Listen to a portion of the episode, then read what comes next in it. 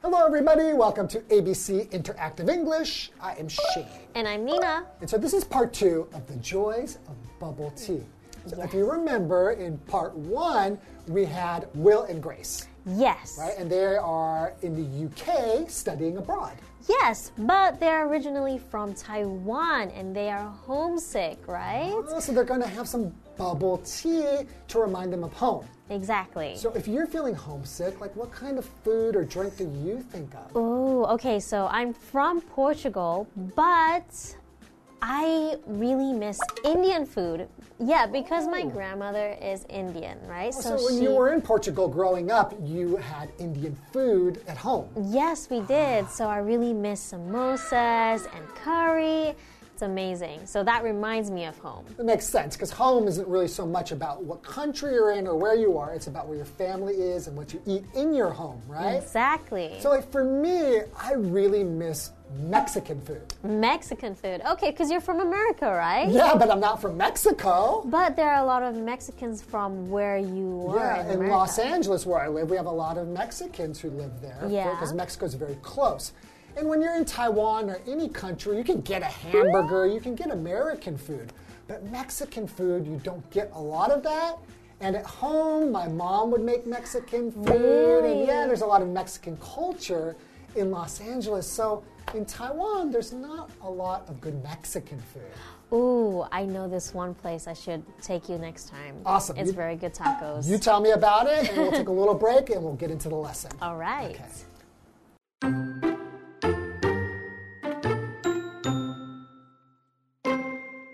Will and Grace are enjoying their bubble tea. This really hits the spot. It takes me back to my family and childhood. Same here. I can still remember the pop when I stuck the straw through my first bubble tea.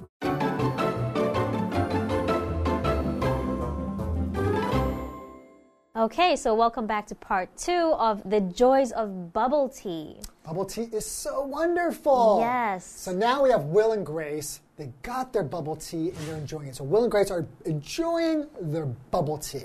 Yes, they must be so happy because they have a little bit of home, right? Yeah, a little taste from home. So, so Will says, This really hits the spot. It takes me back to my family and childhood. Hits the spot. Like, Yeah, that don't hit, spot. don't hit my spot.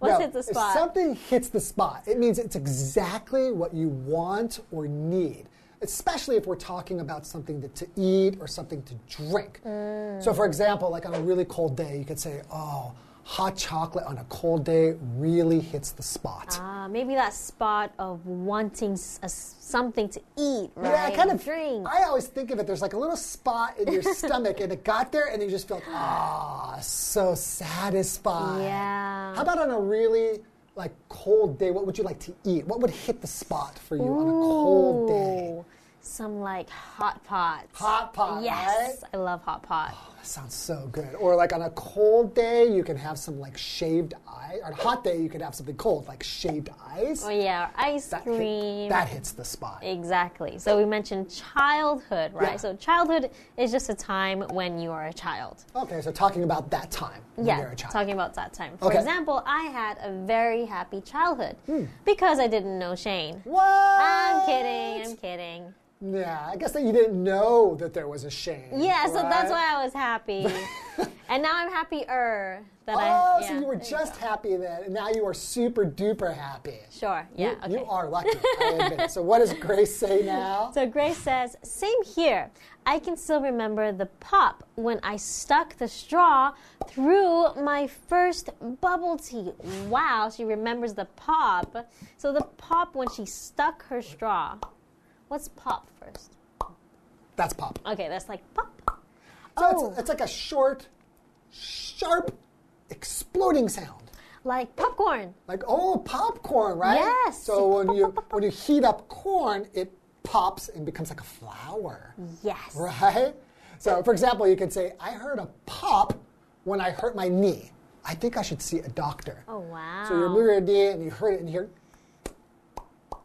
oh, that Yeah, might be a uh-oh, bad that's sign, not right? good, yeah. Oh, did you hear a pop when you broke your finger? I didn't hear a pop. it was like a crack. It just is more like oh Okay. no. Okay, so they stuck, you stick the straw into the drink, right? So sticking is when you use something Stick, pointy. stuck, stuck, right? Yeah, stick, stuck, stuck. When you use something pointy to pierce through something else. Okay, so pierce means like go, Go through, through, something. yeah.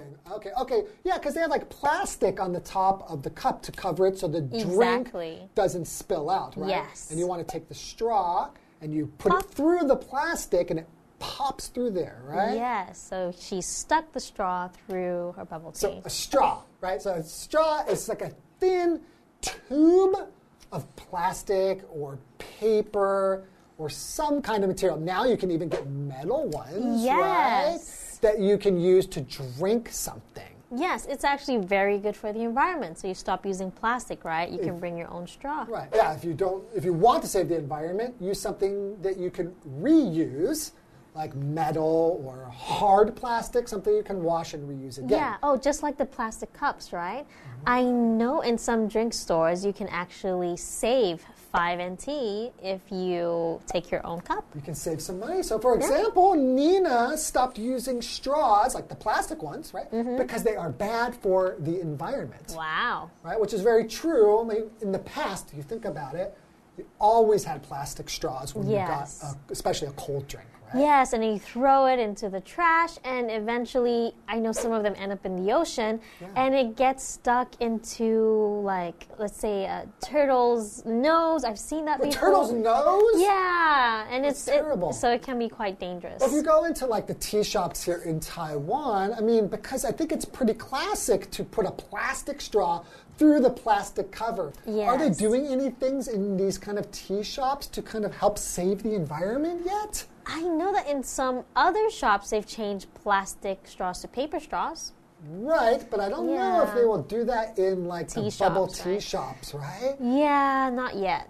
So I think that's a good idea, right? I'm going to call the, all the tea shops on our break and tell them that they should think of a way to fix this problem. Okay, you go do that, Okay. and I'll just go drink some other Where's tea. my phone? Where's my phone?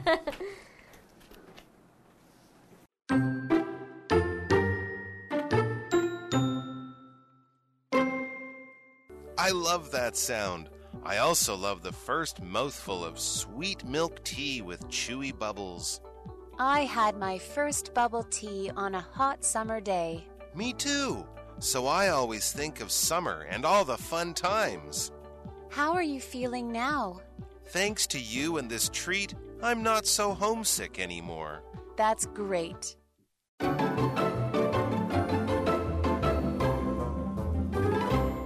All right, welcome back. And we were talking about Will and Grace and how they finally got themselves some bubble tea and they're really enjoying it. And it even reminds them of how how many fun times they had when they were having bubble tea back home, right? Right, because they're so homesick, right? And this Yes. really hits the spot. It does. Okay, so and I remember she Grace popped. She remembers that first time she stuck a straw Yeah. into her uh, bubble tea and like that sound, It's right? like pop. So Will says, I love that sound. I Mm. also love the first mouthful of sweet milk tea with chewy bubbles. Oh, okay. So he remembers the first mouthful. So Yeah. a mouthful is when you have your mouth full of food or drink. Yeah. Sometimes even mouthful of words. Oh. If there's so much you have to say, you have a mouthful, Wow, right? Ah, That was a mouthful. yes. If you say a lot, you can say, that was a mouthful. Yeah, exactly. Okay. So, for example, he only ate a few mouthfuls of meat. Okay, so only a few mouthfuls, so it wasn't everything. It wasn't a full meal, right? So maybe he's still hungry. Yeah, I wouldn't even have one mouthful of meat because I'm a vegetarian. That's true. That's true. Okay. so- Mouthful of stinky tofu. oh, yes. so we have another word, chewy. So this is an adjective. Okay. So as a verb, to chew means to bite something or use your teeth Mm-hmm. to make the food easy to swallow, right? So before you swallow, you need to chew it.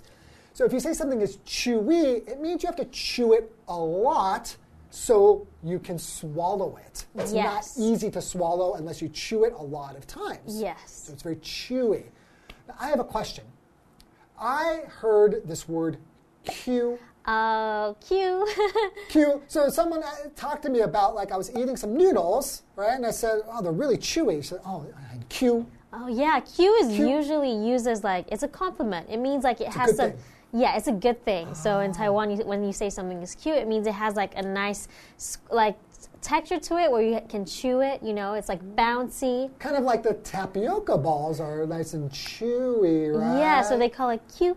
cute. It's so cute. Because in English, if you sometimes, it's not always good. If you say this, that meat was really chewy, yeah, it's not really just chewy. It's like a chewy in a good way. right? Because some things you don't want to have to chew it too much. Actually, you Exactly. hope that's a nun, right? You hope it's soft and it's Yeah. easy to, it melts in your mouth. Yes. So chewy could be good or bad in English. Yes. Q is always good, right? in Taiwan, yeah. Okay. So Grace continues, I had my first bubble tea on a hot summer day. Okay, so she's thinking back to her first time trying bubble tea, and it sounds like she had a good time, right? Right. So Will says, me too. So I always think of summer and all the fun times. Ah, okay, so the bubble tea reminds him of all these good memories. Do you have anything like that? Well, I'm always going to remember the first time I had the b- bubble milk tea Uh-huh. here. And I'll remember this wonderful moment because we were here and we were learning about each other, sharing it with the students. And I think that I'm always going to remember this time and I'm going to connect it to my bubble tea. okay, so I'm a good part of your memory, basically. Always, right? Okay, Except when okay. you hit me. Sorry. Okay, so what does Grace say? So Grace says, How are you feeling now? And Will says, Thanks to you and this treat, I'm not so homesick anymore. Oh, this treat. So this treat was the bubble tea, right? And a treat is usually like a dessert or like a nice thing to like a small little nice thing to have. It doesn't even have to be something to eat Well, actually. also, like you, if you're going uh, on Halloween and you're going to people's doors, and you Yes. want to get candy from them, you say trick, Trick or or, treat. treat. It's Like So- give me a treat. yeah, so a treat is pretty much anything that's like good and to eat, right? Yeah. it's a nice treat.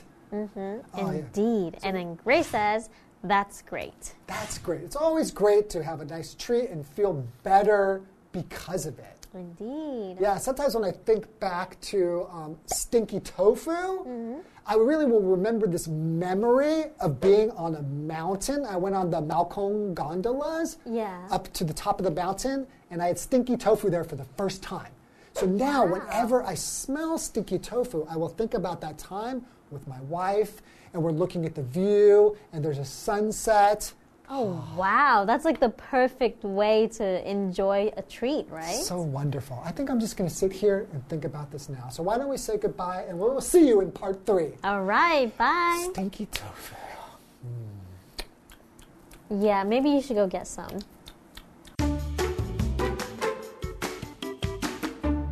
Will and Grace are enjoying their bubble tea.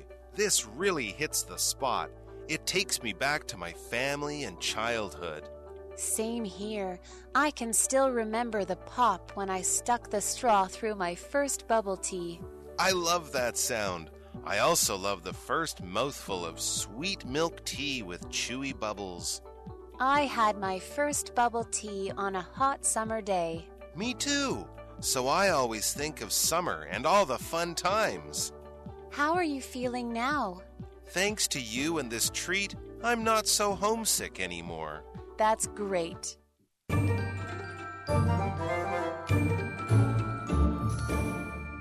Hello, I'm Tina。我们来看这一课的重点单字。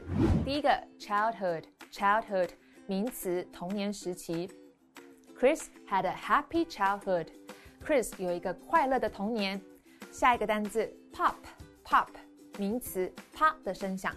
I heard a pop and the computer shut down. 我听到 pop 的一声，然后电脑就关机了。pop 还有另外一个意思，当形容词用的时候，指的是流行的这个意思。我们来看看这个例句：Eddie is a pop music fan. Eddie 是一个流行音乐迷。下一个单字 straw，straw 名词，吸管。Kids like to drink juice through a straw. 孩子们喜欢用吸管喝果汁。最后一个单字 treat，treat 名词，点心、零食。Melody often has a treat in the afternoon. Melody 经常在下午吃点心。接着我们来看重点文法，第一个 hit the spot，正合我意，正是我想要的。hit 它的三态同形，我们来看看这个例句：A cup of hot chocolate really hits the spot on a cold day。一杯热巧克力正是寒冷日子里所需要的。下一个文法，A takes B back to C，A 让 B 回想起 C。Back to 表示回到什么时候。我们来看看这个例句：This film really takes me back to my childhood。这部电影真是让我回想起我的童年啊。最后一个文法，Same here，我也是，我同意。我们来看看这个对话：I don't drink beer，我不喝啤酒。Same here，我也是。以上就是这一课的重点单词跟文法，我们下一课再见喽，拜拜。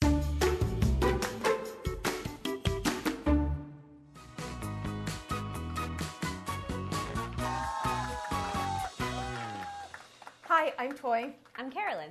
and today we're playing Guess the Bear. We each have three cards with words or phrases that have been replaced with the word bear, and we have one minute each to guess what, the, what these words or phrases are.